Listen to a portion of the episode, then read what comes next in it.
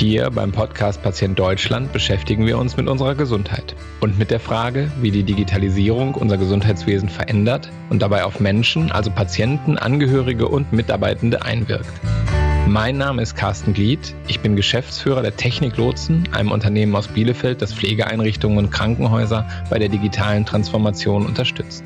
In Patient Deutschland treffe ich die Menschen, die die Digitalisierung unseres Gesundheitswesens positiv gestalten. Außerdem möchte ich gemeinsam mit meinen Gästen über die Herausforderungen der Digitalisierung des Gesundheitswesens diskutieren und auch positive und ermutigende Beispiele besprechen. In dieser Folge von Patient Deutschland begrüße ich Stefan Adolf von der Digitalagentur Turbine Kreuzberg. Mit Stefan habe ich darüber gesprochen, welche Auswirkungen es hätte, wenn man das Thema EPA, die elektronische Patientenakte, mit dem Thema Blockchain kombinieren würde. Seine Idee ist, eine DEPA, eine dezentrale Patientenakte einzuführen und er philosophiert mit mir darüber, was die Vorteile dieses Systems sind. Gleichzeitig werfen wir einen Blick auf die Frage, was es über unser Gesundheitssystem aussagt, dass wir nicht über diese modernen Technologien nachdenken, sondern noch dabei sind, 20 Jahre alte Technologien einzuführen. Ich freue mich wie immer über Ihre Anregungen und Kritik. Sie erreichen mich unter carsten.lied.techniklotsen.de oder per LinkedIn und Twitter. Und nun viel Spaß mit dieser Folge von Patient Deutschland. Heute zu Gast bei Patient Deutschland Stefan Adolf von Turbine Kreuzberg. Herzlich willkommen, Stefan. Hallo. Ähm, Turbine Kreuzberg ist ein Fußballverein, richtig? Ähm, nein, eher Volleyball. Wobei, ehrlich gesagt, die meisten von uns fahren Fahrrad. Aber selbst das trifft nicht ganz zu. Wir sind eine Digitalagentur aus Berlin, well, Kreuzberg. Ähm, vor kurzem umgezogen innerhalb von Kreuzberg. Und äh, wir beschäftigen am Standort momentan in Deutschland äh, 60 Leute plus noch mal ein paar in Leipzig und haben auch 20 Kollegen in äh, Portugal. Und dieses Unternehmen ist viel älter, als wie sein Name klingt. Äh, es ist tatsächlich eine gestandene Digitalagentur, die sich momentan sehr intensiv mit B2B-Applikationen, Plattformbau, Marktökonomik auseinandersetzt. Wir sind äh, primär Softwareentwickler, äh, beraten aber auch Unternehmen für digitale Migration oder Digitalisierung ganz generell und haben auch ähm, einen ganz eigenen Branch für unsere technologische Innovation, den Tech Innovation Branch, der jetzt seit gestern auch auf unserer Webseite sichtbar ist. Und äh, da in diesem Branch arbeite ich ähm, und kümmere mich um die weitere Ausgestaltung der, der Innovationsstrategie der Turbine Kreuzberg. Und äh, für alle, die glauben, sie hätten jetzt den falschen Podcast erwischt, äh, dieser Branch äh, beschäftigt sich mit einem äh, spannenden Thema, auf das wir gleich zu sprechen sprechen kommen, nämlich der Frage, welche anderen Alternativen für elektronische Patientenakten es eigentlich noch geben könnte, neben der Technologie, die aktuell ähm, ja gerade in Deutschland eingeführt wird. Darüber werden wir gleich sprechen, aber erzähl uns doch vorab noch ein bisschen, ähm, was hast du bisher gemacht? Äh, bist du ein Techie? Bist du ein BWLer, wo kommst du so her? Äh, sehr gerne. Äh, die Geschichte könnte sehr lang werden. Ich versuche mal die, die ganz kurzen Eckpunkte zu umreißen. Ich bin eigentlich studierter Mathematiker. Ich habe tatsächlich auch ein Diplom in Mathematik, äh, aber bitte fragt mich keine Fragen. Ich bin schon lange nicht, nicht mehr drin. Ähm, ich arbeite seit über, mein Gott, über 20 Jahren, sagen wir mal, in der Softwareindustrie, hat auch schon mal ein eigenes Startup. Das hieß Area Mobile, das gibt's heute noch, ist lange nicht mehr meins. Ähm, wir, also mein weiterer Weg führte mich mal zu Samsung, auch zu Check24 schon mal. Und ich bin dann irgendwie 2017 mal bei der Turbine gelandet, äh, nachdem ich von der Turbine auf, auf eine interne Konferenz eingeladen wurde und da einen Talk gehalten habe, der sich mit Startup-Kultur auseinandersetzte. Und ähm, die fanden das so gut, dass die sagten, du pass auf, wir, wir brauchen hier mal jemanden, der, der auch unsere Kultur, sagen wir mal, ein bisschen bereichert, aber auch unsere Kultur, die wir jetzt schon haben, auch nach außen trägt. Und welcher, welcher Titel könnte da besser passen als der Botschafter? Und deswegen ist mein Titel auch der Developer Ambassador. Donnerwetter, das sind ja sonst, äh, hier hast du einen Diplomatenpass sozusagen. Ja, Diplom ähm, und Diplomat, genau. Den, den, das, ist, das verschafft ja Immunität und ich, äh, ich glaube, du wirst du brauchen. Du hast ja, ähm, wenn ich das so richtig verfolgt habe, ähm, dich in dieser Innovation ähm, unter anderem mit der Frage beschäftigt, ähm, ja, was kann Blockchain eigentlich für uns tun und dabei auch hm, kein gutes Haar an den aktuellen Entwicklungen ähm, der, der EPA und vielleicht auch ein bisschen genereller der äh, digitalen Technik im Gesundheitswesen gelassen. Erklär mal ein bisschen, wie seid ihr auf das Thema gekommen ähm, und was sind da so deine, deine Haupterkenntnisse? Ja, ich werde es jetzt einfach ehrlich erzählen, weil es dann auch lustiger ist. Ähm, wir, wir, haben, wir unterstützen bei der Turbine Kreuzberg ähm, Studentengruppen von der HTW Berlin, Hochschule für Technik und Wirtschaft.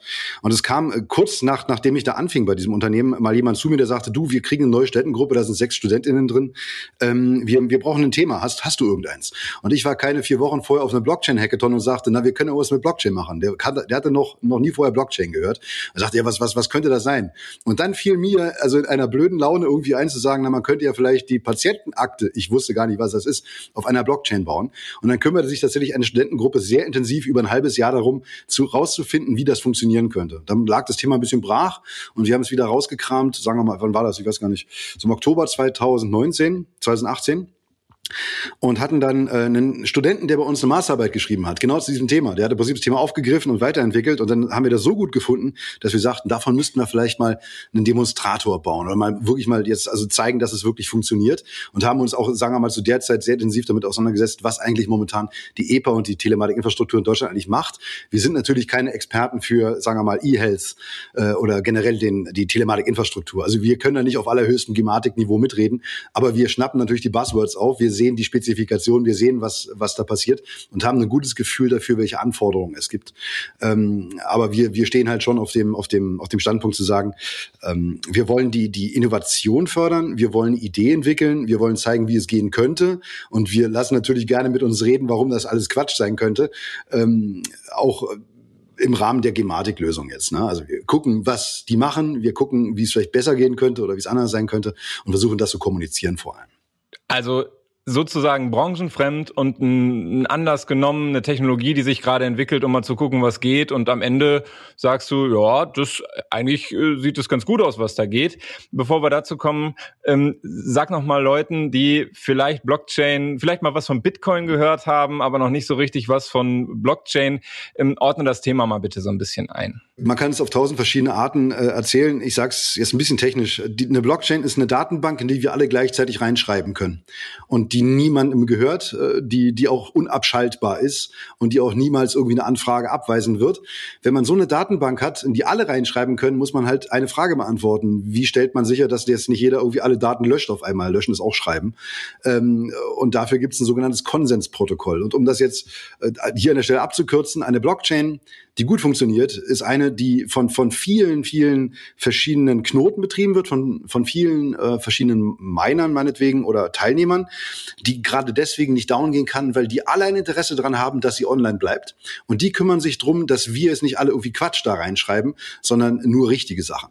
Und wenn man das jetzt auf den Punkt bringt, also jeder kann wahrscheinlich genau Bitcoin, Kryptotokens, dann kann man damit ganz unten an der Basis sowas realisieren wie Geld. Man kann halt sagen, jemand hat einen Kontostand und darf jetzt Geld von einem Konto auf ein anderes überweisen, ähm, aber auf einer sehr komplexen Ebene. Und dann kommen wir jetzt zu dem Thema Smart Contracts. Das ist so der Begriff dafür ähm, kann man tatsächlich diese, diese Regeln, die, äh, die, die da zum, zum, zum Schreiben eingehalten werden müssen. Also wann darf man einen Wert auf welche Art und Weise ändern? Die, diese Regeln leben selbst auf der Blockchain, sodass diese, diese Blockchain tatsächlich ein, ein unantastbares Regelwerk darstellt, was kein Mensch, kein Unternehmen, niemand überhaupt kontrollieren könnte, das aber sich immer garantiert an diese Regeln hält.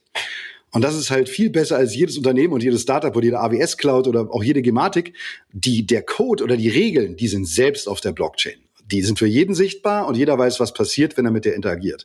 Und das, das macht eine Blockchain halt so, so wahnsinnig spannend, weil sie nicht irgendwie, sagen wir mal, menschlich gemachten Regeln, also jetzt sagen wir mal, oder kontrollierbaren Regeln unterliegt, die eine Google festlegt oder so, sondern die tatsächlich von der Community Regeln vorgegeben bekommen hat, die nicht mehr änderbar sind. Sozusagen ein total verlässliches Vertrauensinstrument. Und da gibt's jetzt auch manchmal so Leute, die, die mir an dieser Stelle so ein bisschen auf den Fuß treten, aber das stimmt. Die Blockchain selbst, die wurde noch nie gehackt. Punkt. Also das, das Ding ist sicher diese Smart Contracts für sich sind eigentlich auch unhackbar. Man kann jetzt nicht den Code verändern. Aber wenn man die nicht gut schreibt und nicht aufpasst, dann können diese Smart Contracts Bugs drin sein, die dazu führen, dass Dinge schieflaufen. Das ist wieder menschliches Versagen, das auf der Blockchain verankert ist sozusagen. Okay, da kommen wir nachher, glaube ich, bestimmt noch mal bei der, bei der Risikobeurteilung drauf. Ja. Ähm, jetzt verknüpf mal diesen Grundgedanken einer, einer Datenbank, in die alle schreiben können, ähm, mit, mit der EPA. Auf was für eine Idee und Lösung seid ihr da gekommen? Genau, das, das Thema geht noch ein bisschen weiter als Blockchain. Die Blockchain ist bei uns nur ein Vertrauensanker ähm, im weitesten Sinne. Äh, es geht vor allem um folgende Idee. Ähm, eine Patientenakte, wem sollte die gehören? Ich glaube, wenn ich 2006 oder so mit dem Gesundheitsminister darüber gesprochen hätte, hätte der gesagt, na ja, irgendwie, weiß ich nicht, den KBV äh, oder vielleicht auch dem, dem, dem Bundesgesundheitsministerium, also irgendwer müsste die ja betreiben. Aber es formte sich, glaube ich, schon in den letzten zehn Jahren, und das geht auch also jetzt in diesem Jahr, Jahrzehnt, glaube ich, noch deutlich stärker voran, ist die Idee, dass die Patientenakte eigentlich beim Patienten äh, hinterlegt sein sollte, oder? Weil das ist ja nun, ich bin ja der Patient, warum sollte ich nicht meine Daten selber haben? Nur ist es aus dem ganzen Cloud-Denken der letzten 15 Jahre natürlich hervorgegangen, dass es sehr bequem ist, wenn nicht die Daten bei mir liegen, sondern auf irgendeiner Cloud, ganz einfach ausgedrückt, ja. Also die Cloud ist jetzt in diesem Fall die TI, ein bisschen mehr als eine Cloud, aber es ist dieses, diese Idee. Und äh, bei uns steht genau das im Vordergrund. Wir wollen die Patientendaten zurück zum Patienten holen. Alles bleibt beim Patienten, alles liegt beim Patienten, alles ist in der Hoheit des Patienten. Jetzt würde ein Gematik-Mitarbeiter sagen, ja, ist bei uns auch so, aber da sage ich natürlich, nee, aber die Daten liegen ja bei euch. In unserer, in unserer Ideenwelt liegen die Patienten tatsächlich beim Patienten und sie werden zwischen einem Arzt und einem Patienten ausgetauscht, ohne dass es dafür einen Intermediär bedarf, wie eine Telematikinfrastruktur zum Beispiel. Und wenn man das sicher machen will, braucht man natürlich irgendwo diesen Trust, diesen, diesen Vertrauensanhaltspunkt. Und den kann man jetzt so in der klassischen Cloud-Welt würde man den jetzt wieder mit irgendeinem Anmeldesystem, so man, man ist was föderalisierte Anmeldung oder Single Sign-On realisieren. Aber genau Gesundheitskarte, diesen, irgendwie ja, sowas. Heilberufsausweis. Genau diesen Teil kann man dank der Blockchain nämlich rausnehmen aus dem System. Und dann wird das Ganze also erstaunlich einfach, obwohl die Technologien es vielleicht kompliziert klingen mögen. Es ist viel einfacher als eine Telematik-Infrastruktur, weil jetzt dieses, die, der Datenaustausch wirklich nur zwischen Arzt, Patient, meinetwegen auch Krankenkasse stattfindet oder Krankenhaus. Ähm, aber diese gesamte gewaltige Infrastruktur, die man braucht, um das abzusichern, die ist eh schon da. Das ist nämlich die Blockchain. Und die ist jetzt komplett applikationsagnostisch. Die hat nichts mit dem Gesundheitssystem zu tun. Die ist wirklich nur dafür da, dass es Vertrauen einmal an einer Stelle gibt, auf das man sich irgendwie einigen muss natürlich. Wie funktioniert das? Wer schreibt das da rein? Wer darf es überhaupt reinschreiben?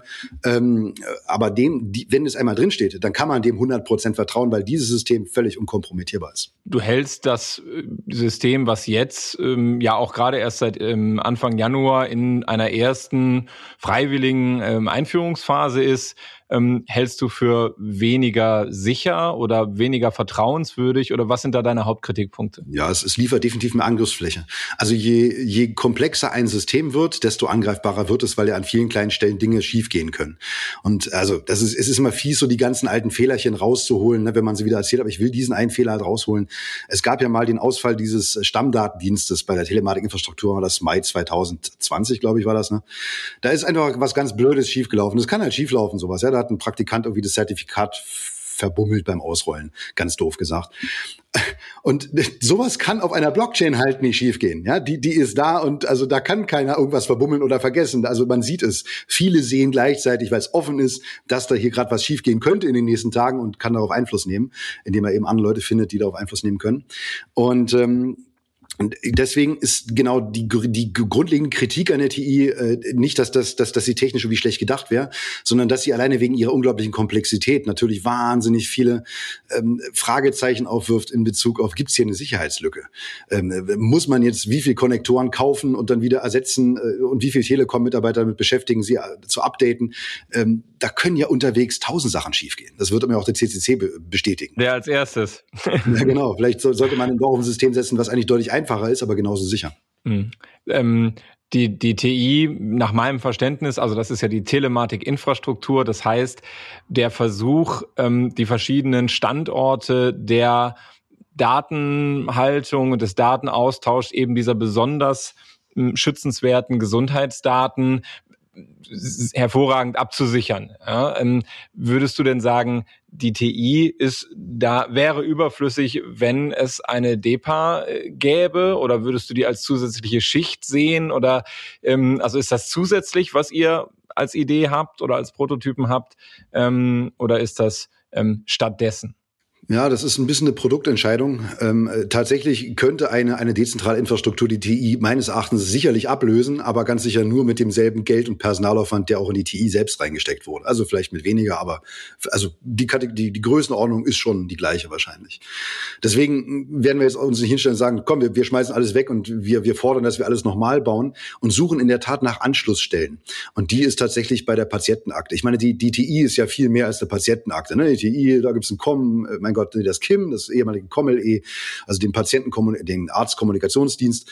Ähm, auch das E-Rezept spielt eine große Rolle. Es gibt wahnsinnig viele Anwendungen, die auf der Telematikinfrastruktur selbst laufen. Und die kann man ja nicht eben mal so an einem Tag neu machen.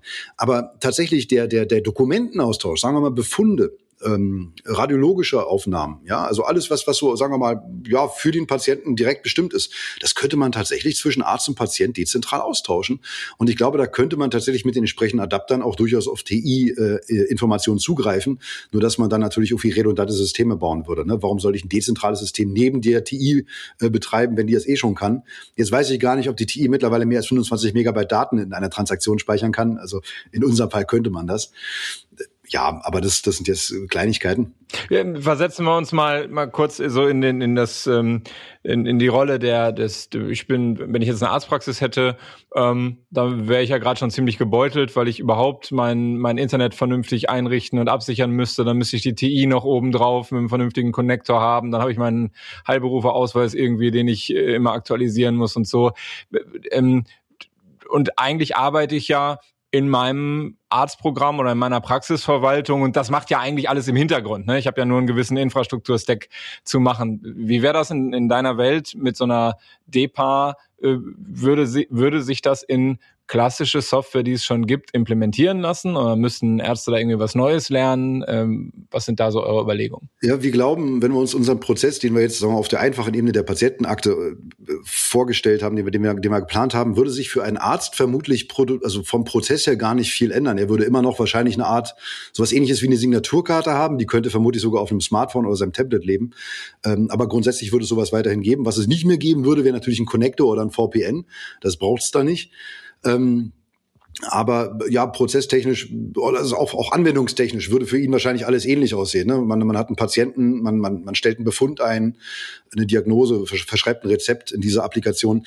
Die äh, spannende Frage ist, da es das alles schon gibt und wir das Ganze sicher niemals neu bauen werden, ähm, wie gut lässt sich sowas in KIS, also Krankenhausinformationssysteme oder Arztinformationssysteme integrieren? Wir hatten tatsächlich schon Kontakt ähm, zu solchen Herstellern und äh, das ist natürlich jetzt ein bisschen schwierig, wenn man anfängt, disruptive Technologien da einzuführen, sagen die, du ganz ehrlich, wir haben die letzten 20 Jahre nichts anderes gemacht, als sowas hier zu bauen. Warum sollen wir jetzt auf eurer Infrastruktur sowas bauen? Da kann ich immer nur antworten, es ist halt nicht unsere Infrastruktur. Es ist eine komplett dezentrale Infrastruktur, die auch wir nicht kontrollieren würden.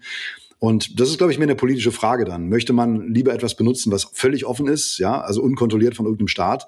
Also ganz unkontrolliert wäre es jetzt auch nicht, aber ohne dass, dass man, dass man jetzt mal irgendwelche Regeln befolgen müsste, die Gematik sich ausdenkt.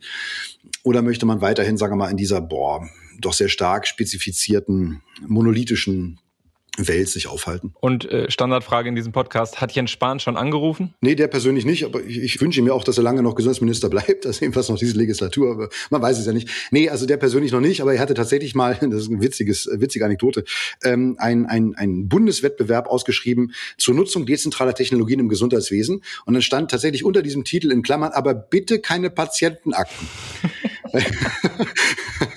Ganz witzig, weil ja, zum also, Abschlusskriterium gebracht. Das ist ja, genau. ja schon mein erster Erfolg. Wir haben uns tatsächlich auch dort beworben und auch nichts dabei gewonnen, gerade wegen dieser Klammer. Ähm, das machen die halt aus einem Grund. Die haben so viel Geld äh, da reingesteckt ne? und das Pferd jetzt gebaut. Wenn, wenn, wenn die sich jetzt einreden lassen von jemandem wie mir, das Pferd ist schon tot, bitte reite nicht drauf, dann, dann haben die eine Menge zu verargumentieren. Deswegen tut das keiner. Aber ich bin so ein bisschen, also ich glaube, das Pferd riecht schon ein bisschen schlecht, ganz ehrlich.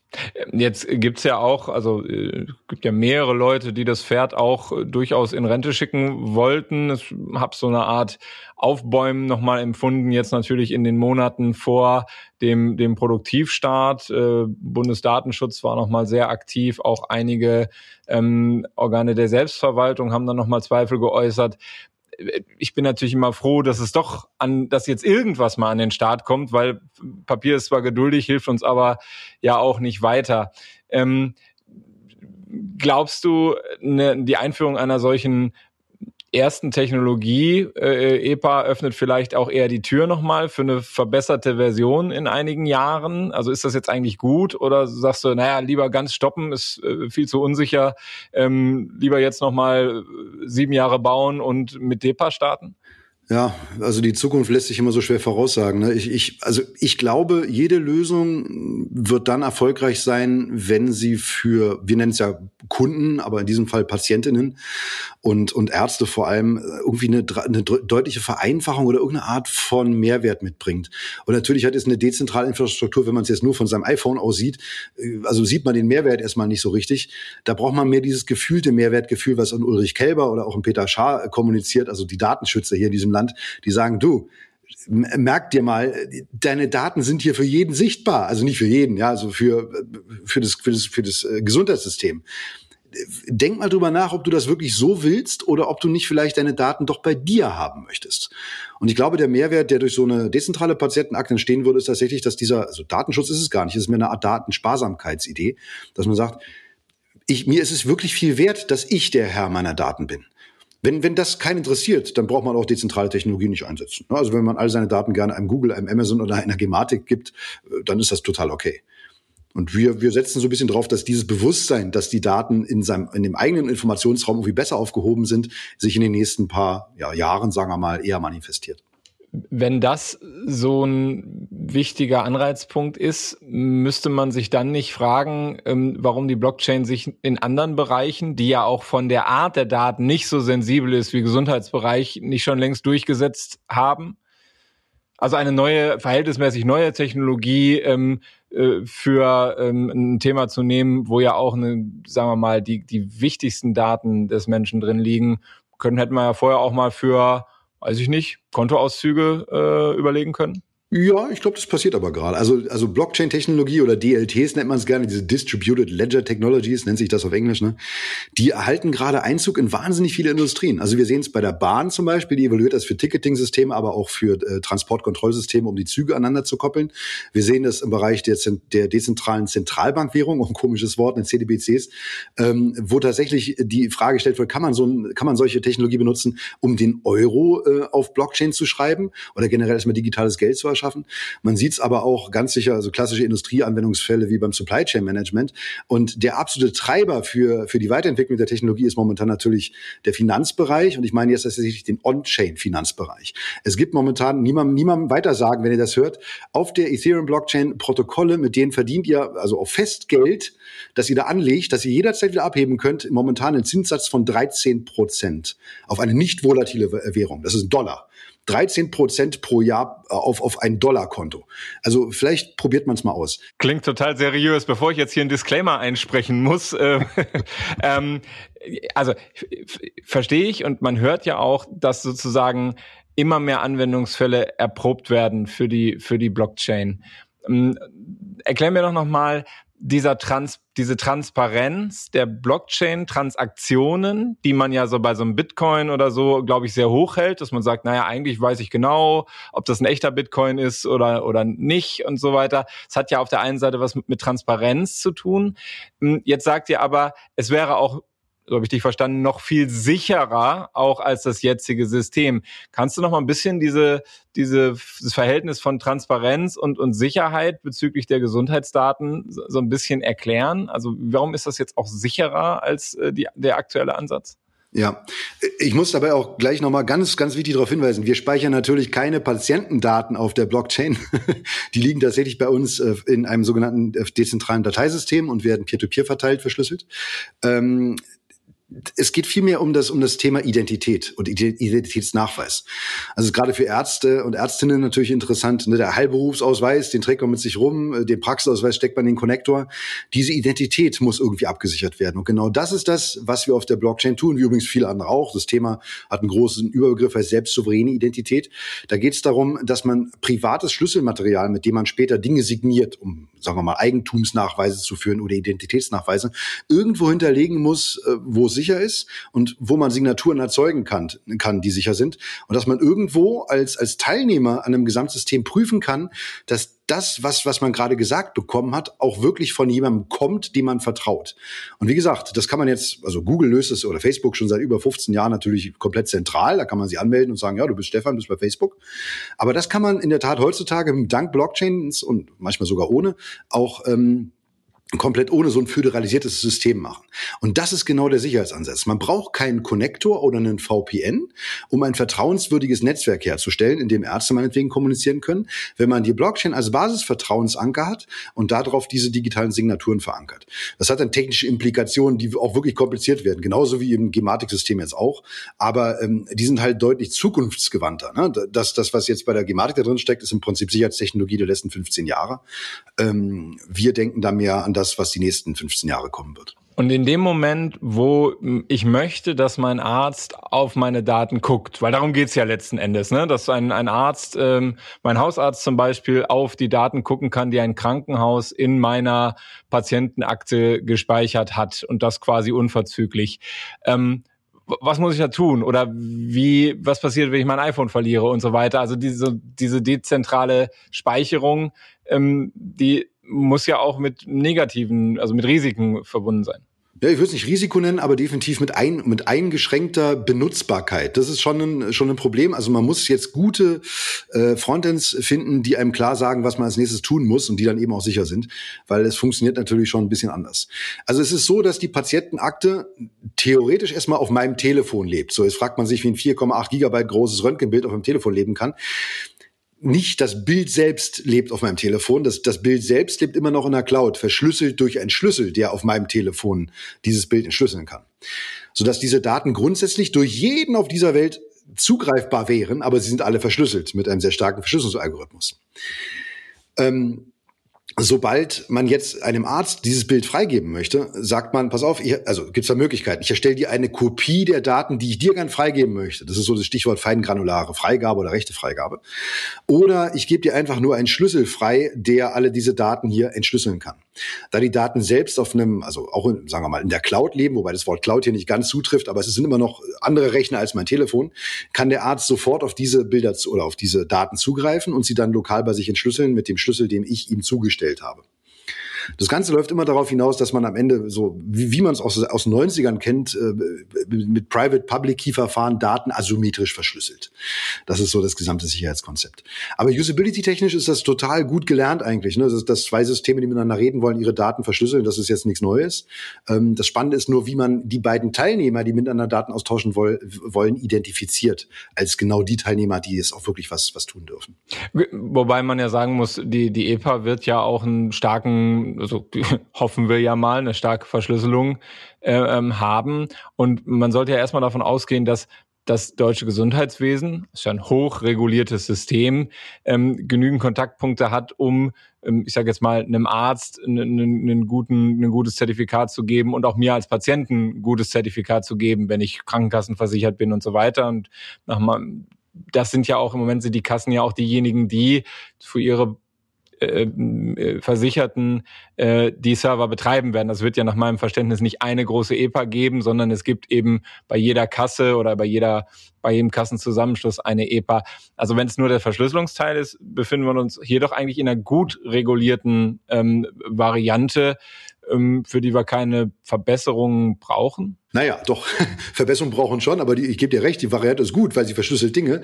Nur, dass diese Schlüssel oder die, die Zertifikate hinter diesen Schlüsseln und den Identitäten von zentraler Stelle herausgegeben werden, nämlich von der Bundesdruckerei im Rahmen des ehemaligen Signaturgenerierungsdienstes 2, hieß das mal bei der TI. Ne?